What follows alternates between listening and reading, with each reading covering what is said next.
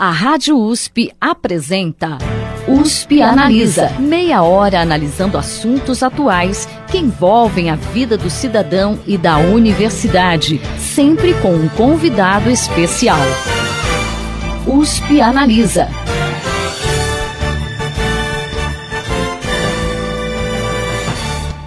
Estatísticas da Secretaria de Segurança Pública de São Paulo, divulgadas no início deste ano, mostram que o número de crimes como roubos, furtos e estupros cresceu em Ribeirão Preto no ano passado. Esse cenário de aumento da violência é vivido também em muitas outras cidades brasileiras. Ao mesmo tempo, o Estado, que deveria conter a violência, age de forma truculenta e permite que situações de barbárie se instalem dentro das prisões, como foi o caso dos massacres ocorridos em janeiro em presídios no Amazonas e em Roraima. Para debater o problema da violência no Brasil, o USP Analisa de hoje conversa com o sociólogo e coordenador do Núcleo de Estudos da Violência da USP, Sérgio Adorno, e o pesquisador do núcleo, Marcelo Batista Neri. Boa tarde, professor.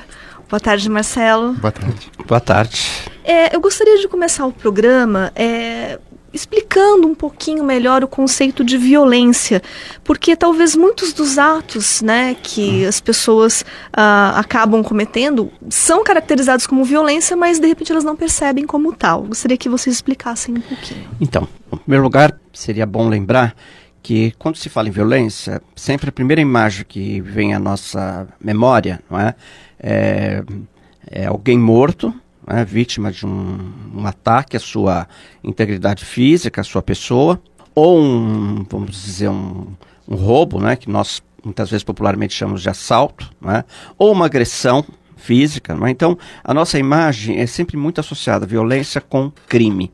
Mas nós sabemos que, sobretudo no, na nossa sociedade atual, contemporânea, e não só no Brasil, mas em outras sociedades também de outros continentes, é?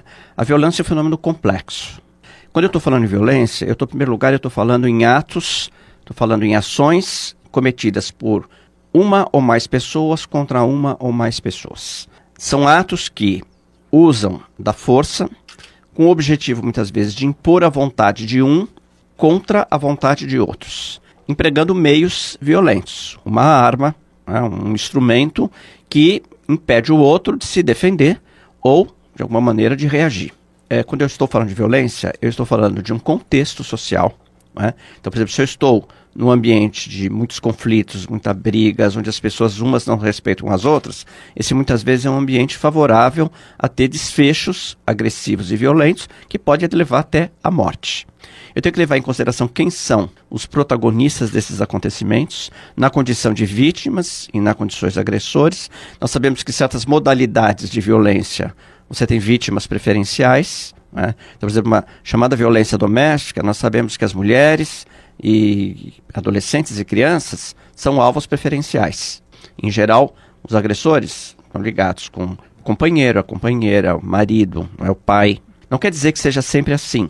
Outra questão que nós temos que levar em consideração, quais são os valores sociais e culturais é, valorizados numa sociedade. Por exemplo, tem sociedades em que o valor à vida é absoluto. Então, a morte de quem quer que seja, independentemente da sua cor, da sua, da sua raça, da sua classe, do seu poder, de ter riqueza ou não, é considerado um ato completamente inaceitável.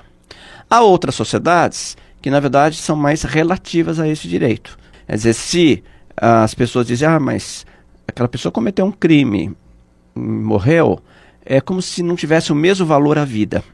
Né? Então, os valores têm que ser considerados. E, finalmente, temos que considerar os instrumentos que são utilizados, os meios, e as intervenções das autoridades encarregadas de conter a violência e garantir a, vamos dizer, uma sociedade pacificada para maior número.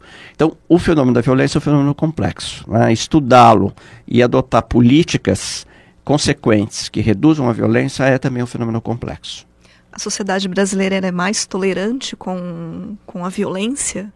Eu acho que é uma sociedade que tem uma, um histórico da violência. É? A violência, é, desde a colônia até nossos dias, uh, sempre foi pensado como um recurso de poder, como um recurso de força, como um recurso de disciplina social e de imposição, né? dos homens em relação às mulheres, dos adultos em relação às crianças, muitas vezes de brancos em relação a negros. Né? Vamos, uh, podemos pensar uh, nesses termos. Agora, é, nós temos que levar em consideração que também é uma sociedade que, em determinados momentos, se sente muito solidária com as vítimas da violência. Então, quando você tem casos excepcionais, quando você tem casos assim de grande repercussão na consciência pública, as pessoas se sentem solidárias e dizem: olha, eu não aceito esse tipo de ação. Né?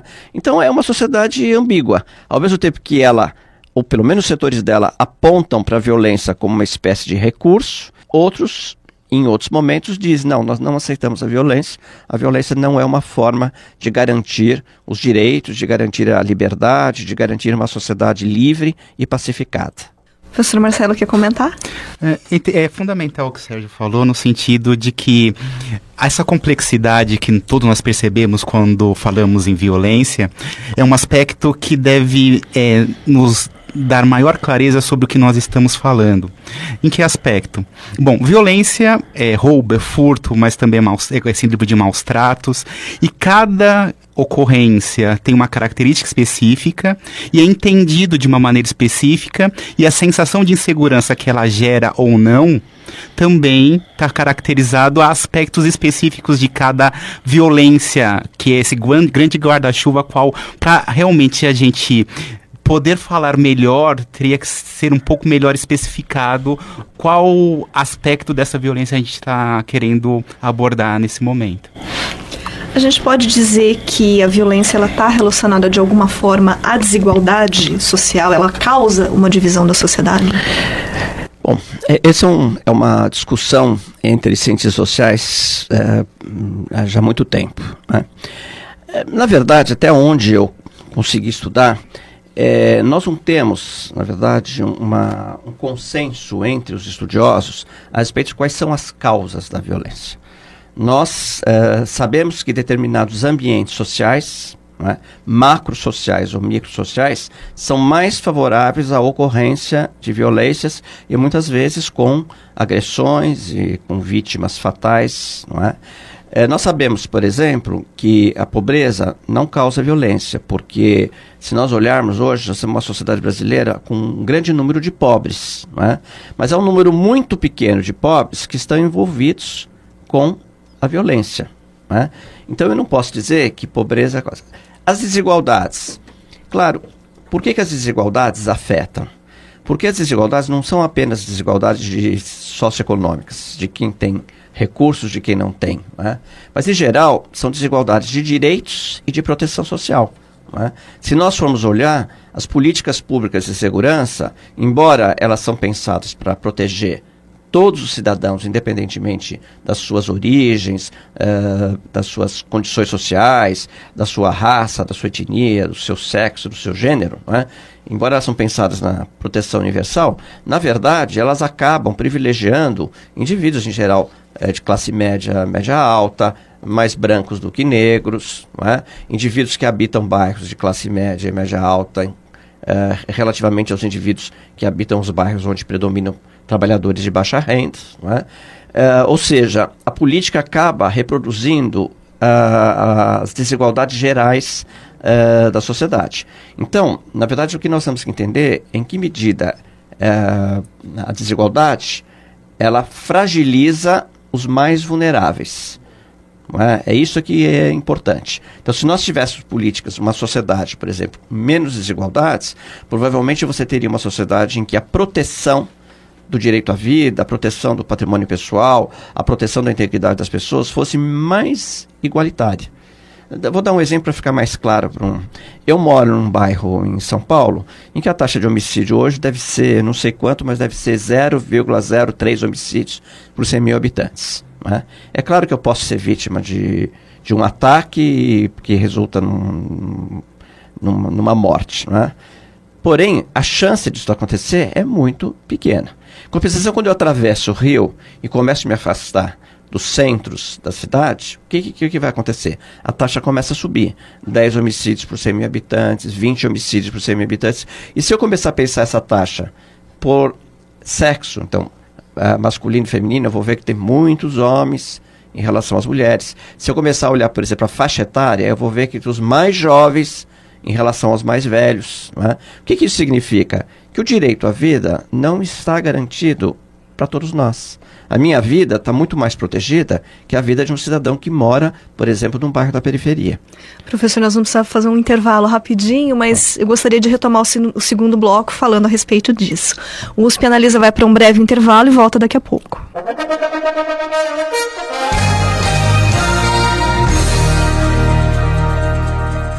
USP Analisa volta já.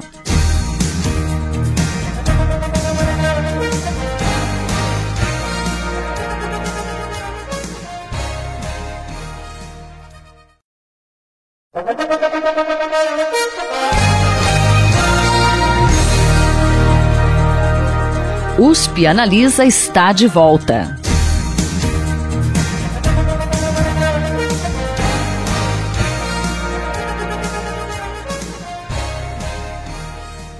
Voltamos com o USP Analisa de hoje, que está conversando com o coordenador do Núcleo de Estudos da Violência da USP, Sérgio Adorno, e o pesquisador do núcleo, Marcelo Batista Neri.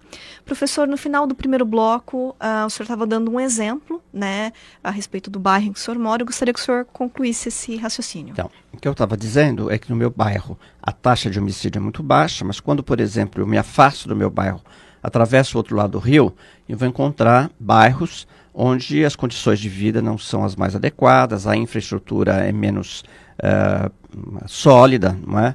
Uh, você tem menos escolas, você tem menos postos de saúde, não é?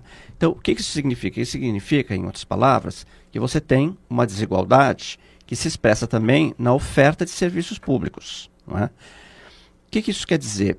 Quando eu olho as taxas de homicídio do outro lado da cidade, eu vou ver que as taxas são muito mais altas é? Isso significa que há uma desigualdade na proteção do direito fundamental à vida. Em sociedades onde o crime e a violência estão minimamente controlados, ou controlados com melhor é, eficiência, essas taxas, essas diferenças existem, mas elas não são tão acentuadas. Quer dizer, o fato de eu morar num bairro não me é, não, não, permite dizer, por exemplo, que eu estou muito mais protegido do que o outro meu vizinho num outro bairro. Né? Então, essa é a questão que precisa ser discutida. Quer dizer, a desigualdade afeta sim uh, o desempenho das instituições encarregadas de promover segurança e justiça. É, talvez seja interessante abordar os aspectos da desigualdade no sentido de a desigualdade racial, por exemplo, leva os negros a serem as principais vítimas de homicídio e, e fazer maior parte do contingente do sistema penitenciário. Mulheres com menor educação são principalmente as principais vítimas de violência familiar, eh, intrafamiliar e domiciliar. Uh, pessoas onde, que residem em lugares impróprios como área de proteção de mananciais têm uma desigualdade então habitacional que os tornam mais frágeis e torna mais, é, é, e, e, e torna mais difícil eles acessarem os serviços públicos de segurança, saúde. Então, é esse leque de desigualdades e essa relação com cada tipo de violência também tem que ser observado. Bom, vamos falar um pouquinho a respeito de políticas de segurança pública. Na prática, hoje, né, a gente pode dizer que existe um crime organizado com uma força cada vez maior. Né? O policial é formado para agir como se estivesse em uma guerra, muitas vezes sem entender de fato quem é o inimigo. Né? E a população está coada, sem saber quem vai realmente protegê-la em meio a esse caos. É, diante desse cenário, que avaliação a gente pode fazer das atuais políticas de segurança pública? Eu venho estudando polícia de segurança pública há muitos anos. Né? Claro que, se eu comparo que eram as políticas de segurança pública há 30, 40 anos atrás, houve mudanças. Né? Houve investimentos na, na formação de, de policiais, houve in, investimentos na melhoria do policiamento. a polícia, bem ou mal, ela procura uh, utilizar de instrumentos uh, de informática para orientar um pouco as suas ações. Né? Mas o problema é que a filosofia das polícias de segurança permanece a mesma. Segurança é um problema que também está complexo no mundo inteiro. Não é? Segurança não é um problema puramente policial. não um problema puramente de você reprimir os crimes. É?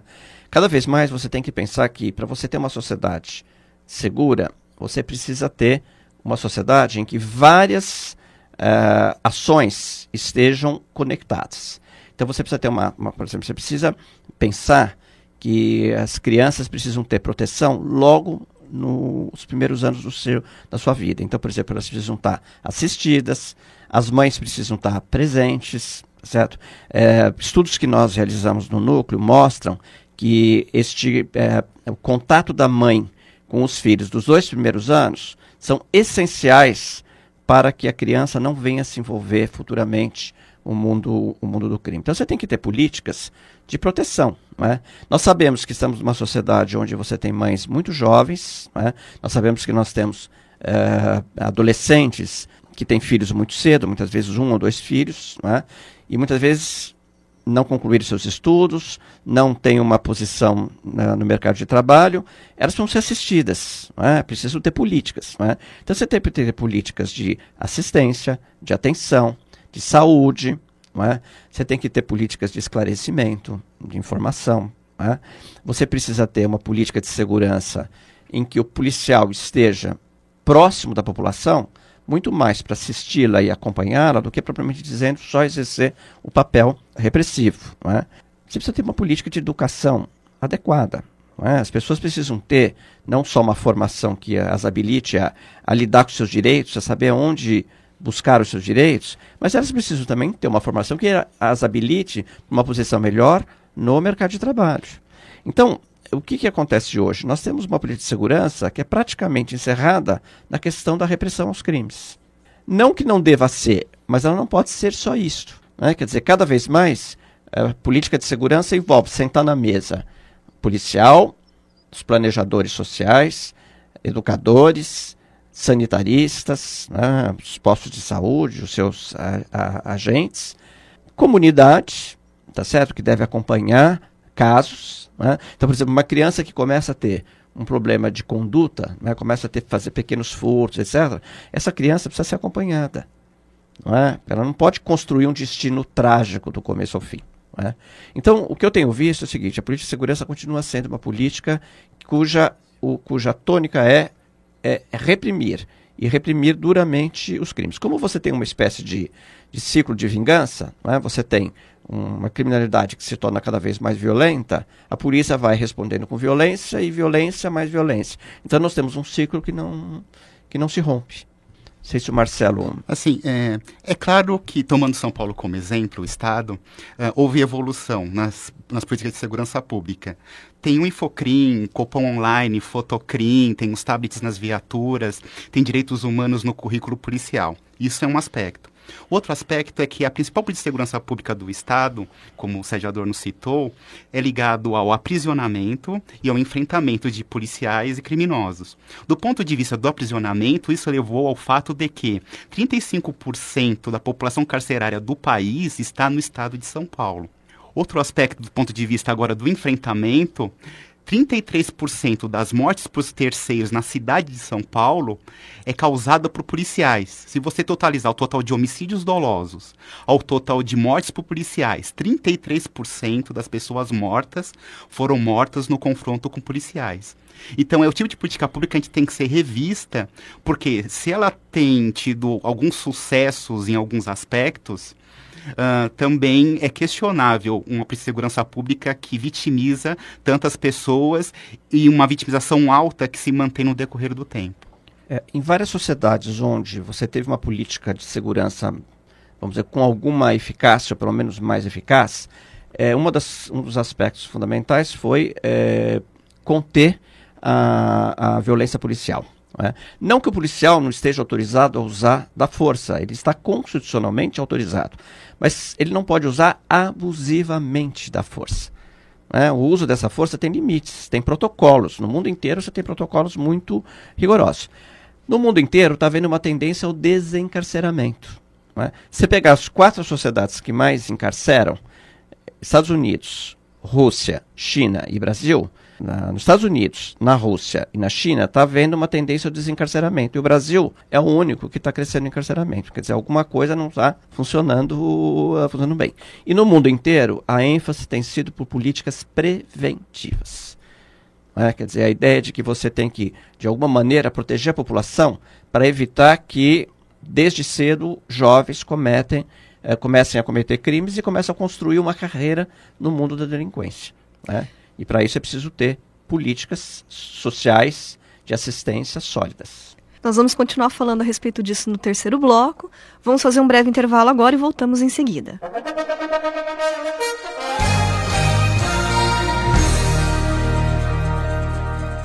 USP Analisa volta já.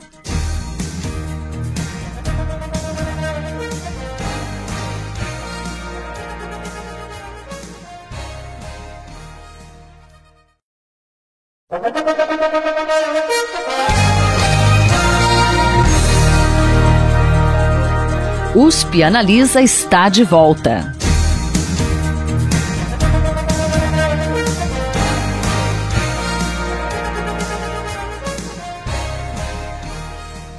Voltamos com o terceiro e último bloco do USP Analisa, que hoje está conversando com o coordenador do Núcleo de Estudos da Violência da USP, professor Sérgio Adorno, e o pesquisador do núcleo, Marcelo Batista Neri.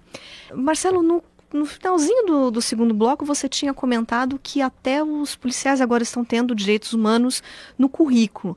É, para a sociedade existe aí uma certa mística, né, quando se fala de direitos humanos, de que direitos humanos é a mesma coisa que direitos de bandidos. Infelizmente, existe esse, esse conceito no imaginário popular. De que forma a gente consegue desmistificar esse conceito? Realmente está introjetado na cultura brasileira, é, paulista, é, esse aspecto de que direitos humanos teria um direito voltado a pessoas que cometeram crimes. É, isso, infelizmente, acontece e, infelizmente, uh, é, é, difícil mudar essa, essa perspectiva. Mas, de fato, direitos humanos está ligado a uma ideia de que todas as pessoas têm direitos, independente daquilo que eles cometeram, seja criminosos ou não. É fundamental pensar o que gera o desrespeito aos direitos humanos, a essa ideia de direitos de todos. É fundamental pensar, por exemplo, uh, ligando ao que a gente conversou no bloco anterior, uh, que o sistema penitenciário, da forma que está, e a contínua violação de direitos humanos dentro e fora do sistema, gerou uma situação no qual criou um, uma organização criminosa que se tornou forte o suficiente para ser um interlocutor entre presos e Estado. E hoje nós temos o PCC, que tem força dentro e fora do sistema. Essa força do PCC não seria tão grande se não fosse a contínua violação de direitos dentro e fora do sistema penitenciário. Dentro disso estaria aquela questão do desencarceramento, das políticas de prevenção que o senhor comentou, professor? Eu é, venho estudando esse, esse, esse tema e tenho fortes evidências de que a política de expansão uh, da oferta de vagas no sistema, realizada particularmente pelo governo do estado de São Paulo, num curto espaço de tempo, né, hoje nós temos cerca de 230 mil uh, presos no sistema, que representa mais ou menos 35 mil Uh, 35% de toda a população, não é isso? Carcerária do país, sim. É, carcerária do país. O que, que foi acontecendo?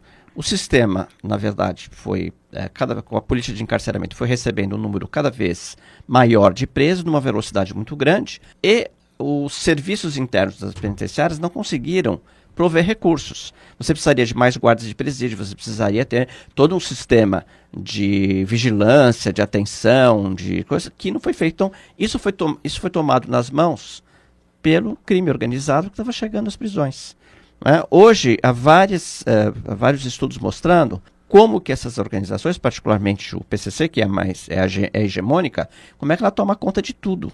Né? Como é que ela tem, na verdade, uma, um domínio interno e, ao fazer isso, ela controla também o mundo externo. Né? Os bairros, né? vários bairros onde, onde você tem, por exemplo, presos que é, saíram da penitenciária, então eles acabam, de alguma maneira, é, fazendo parte desse circuito de informações de dentro e de fora. Né? Então, virou um problema gravíssimo. Quer dizer, virou um problema gravíssimo e tornou a questão da segurança mais complexa. Estou querendo dizer com isso é que pode ser que até num dado momento foi necessário ampliar o número de vagas, porque a situação das prisões era de uma calamidade atroz. Né? Mas você não podia ter utilizado só esta política. Você tinha que ter políticas alternativas. Então tem muitas é, pessoas que cometem crimes que são crimes que não, não têm prejuízo enorme na sociedade. Por exemplo, Está se discutindo muito a questão do consumo de drogas, as chamadas drogas de não tanta uh, impacto. Né? Se você evitasse que jovens com 18, 19, 20 anos chegassem às penitenciárias e pudessem, vamos dizer, uh, repor a sua, vamos dizer, a sua infração por outras modalidades, né? prestando serviços à comunidade, fazendo outras, outros tipos de atividade que não necessariamente levasse à prisão, certamente nós não teríamos criado um ambiente propício para a instalação do PCC dentro das nossas prisões. A legalização de alguns tipos de drogas seria um passo? Eu acho que é preciso discuti-las. Certo? Não acho que a gente tem que. Eu, eu, eu acho que isso é uma política que tem que ser bastante discutida, porque nós temos experiências internacionais é, que deram certo e algumas que não deram certo. Por exemplo, na Holanda, é, essas políticas aparentemente exerceram controle eficaz, mas na Alemanha não foi o mesmo resultado. Então nós precisamos uh, verificar. Precisamos tomar um cuidado, porque, por exemplo, se você disser uh, legalização, o que, que, que nós estamos querendo entender com legalização? É regulamentação? É a não proibição? O que, que nós estamos querendo dizer? Por que, que isso é importante? Porque pode eventualmente acontecer de dependendo da, da, eh, das circunstâncias em que essa não vamos dizer que a descriminalização aconteça, você possa ter um, um pico de consumo de, de drogas. Pode ser que não tenha nenhum efeito, mas pode ser que tenha um efeito. Esse efeito vai pesar mais sobre quem? Vai pesar mais sobre os consumidores jovens, uh, pobres, e esses, na verdade, não vão ter a assistência à saúde que precisariam ter. Né? Então precisamos. É, a questão é complexa. Eu acho que essa ideia precisa avançar. Ela precisa avançar, mas nós precisamos discuti-la e tomar decisões com muita propriedade. Marcelo, você estudou as estatísticas de homicídios dolosos na capital paulista durante o seu doutorado, né, que foi concluído aí no ano passado. Exato. É, essas estatísticas elas têm um comportamento bastante variável não só nos números, mas também nas diversas regiões da cidade. A que conclusões você chegou com essa pesquisa? Bom, é, na verdade, são várias conclusões, uh, podendo de memória apontar algumas mais relevantes. Uh, é fundamental é, lembrar que é, os espaços são heterogêneos. Então, há lugares, por exemplo, na cidade de São Paulo, onde há anos não tem um único homicídio doloso registrado. E há lugares onde é recorrente o número de homicídios. Os lugares onde é incomum haver homicídios têm algumas características específicas, ligado ao momento de urbanização, característica sociodemográfica da população. E há lugares onde existe a recorrência de homicídios que tem outras características. São Paulo, a capital, por exemplo, tem áreas ainda com característica rural, essa área não é a que apresenta maior nível de violência, mas existem algumas localidades próximas a essas áreas, principalmente área de proteção de mananciais, perto do na zona sul, na zona leste, na zona norte, lugares conhecidos pela violência como Jardim Ângela, Capão Redondo, Cidade Tiradentes, Grajaú, uh, conhecidos bairros é, conhecidos na cidade de São Paulo, que apresentam recorrente nível de violência maior do que a média da capital. É fundamental perceber que, num certo momento, uh, o ciclo de vinganças foi uma, um aspecto muito relevante. Outro aspecto muito relevante que interferiu nas taxas de homicídios foi a, a organizações criminosas é, apresentando certo controle territorial até em certos lugares. A ação da polícia também, como polícia de segurança pública, foi relevante, mas daí a gente tem que questionar é, o quanto ela foi relevante e de que forma, uma vez que ela foi relevante matando e prendendo muitos homicidas. Existem aspectos sociodemográficos, como houve uma melhora da renda da população, a infraestrutura urbana da cidade apresentou melhora no decorrer do tempo. Então veja como é complexo todos os aspectos que interferem nas taxas de homicídio, mas o fato talvez a ser ressaltado é que pensem na desigualdade de um lugar, uma cidade pequena até, como a cidade de São Paulo, onde há anos há lugares onde não tem nenhum homicídio doloso registrado, e aí em outros lugares há anos há recorrente número de homicídios registrados pela polícia e pelos agentes da saúde. Bom, nosso programa está chegando ao fim. Eu gostaria só que vocês concluíssem é, ressaltando as contribuições que a universidade pode dar para tentar solucionar o problema da violência no Brasil. Bom, eu, eu acho que a principal contribuição é você poder ter grupos de pesquisa com pesquisa sistemática, é, consolidada e acumulada ao longo do tempo, e que possam não só alimentar as investigações, mas contribuir para o esclarecimento público, para melhorar a consciência pública a respeito dos problemas com que nós uh, enfrentamos, para que com esse aumento da consciência pública as pessoas possam exigir dos seus governantes políticas mais consequentes. É? Então, só essa, essa consequência, para mim, é muito importante. Quer dizer, você é, produzir um, um conhecimento que seja capaz de mudar comportamentos, de mudar mentalidades. É? As pessoas entenderem que direitos humanos não é para bandidos, direitos humanos é para todos. Não é? Isso não quer dizer que os bandidos não devam ser punidos, mas tem que ser punidos de acordo com as leis, de acordo com os procedimentos legais. Não é isso? E para isso é preciso que os procedimentos legais funcionem. E por isso a sociedade tem que exigir dos governantes que os sistemas e os serviços funcionem. Então eu acho que o, que o papel da universidade é produzir um conhecimento de qualidade e que esteja, de alguma maneira, contribuindo para a melhoria da, da, da qualidade de vida, para reduzir a violência e, sobretudo, para uma sociedade mais democrática. Eu creio como na perspectiva não de um grande coordenador como Sérgio Adorno, mas como pesquisador, cidadão, que é fundamental a academia promover o debate. E promover um debate no intuito de mostrar para as pessoas que certas, certos idealismos ainda são possíveis. Eu dedico boa parte da minha vida estudando violência, debatendo e conversando a respeito disso. Uma ideia que foi, que cresceu e se sedimentou dentro da academia de que esse trabalho esse aumento do conhecimento poderia contribuir de alguma forma para a sociedade como um todo. E eu, ah, depois de 10 anos trabalhando nisso, eu ainda acredito nessa perspectiva onde os acadêmicos, a sociedade civil e as instituições como um todo juntas poderiam fazer algo melhor do que está acontecendo no momento na sociedade brasileira e paulista. É, só para terminar, Quer dizer, é isso que o Marcelo está colocando, eu acho extremamente importante. Então, por exemplo, essa pesquisa que ele realizou, que ele mostra como a, a violência é distribuída de modo desigual na cidade, ela pode contribuir para que as políticas de segurança sejam diferenciadas. Ela não pode ser igual para todas as regiões. Se há problemas diferentes, elas devem alcançar problemas diferentes. Bom, eu gostaria de agradecer a participação do coordenador do Núcleo de Estudos da Violência da USP, professor Sérgio Adorno, e o pesquisador do núcleo, Marcelo Batista Neri. O USP Analisa de hoje fica por aqui. Voltamos na semana que vem. Até lá. Você ouviu USP Analisa, um programa da Rádio USP Ribeirão em parceria com o IEA, Instituto de Estudos Avançados, Polo Ribeirão Preto. Apresentação Ferraz Júnior. Produção do Serviço de Comunicação Social da USP e do IEA. Coordenação Rosimeire Talamone. Apresentação Thaís Cardoso.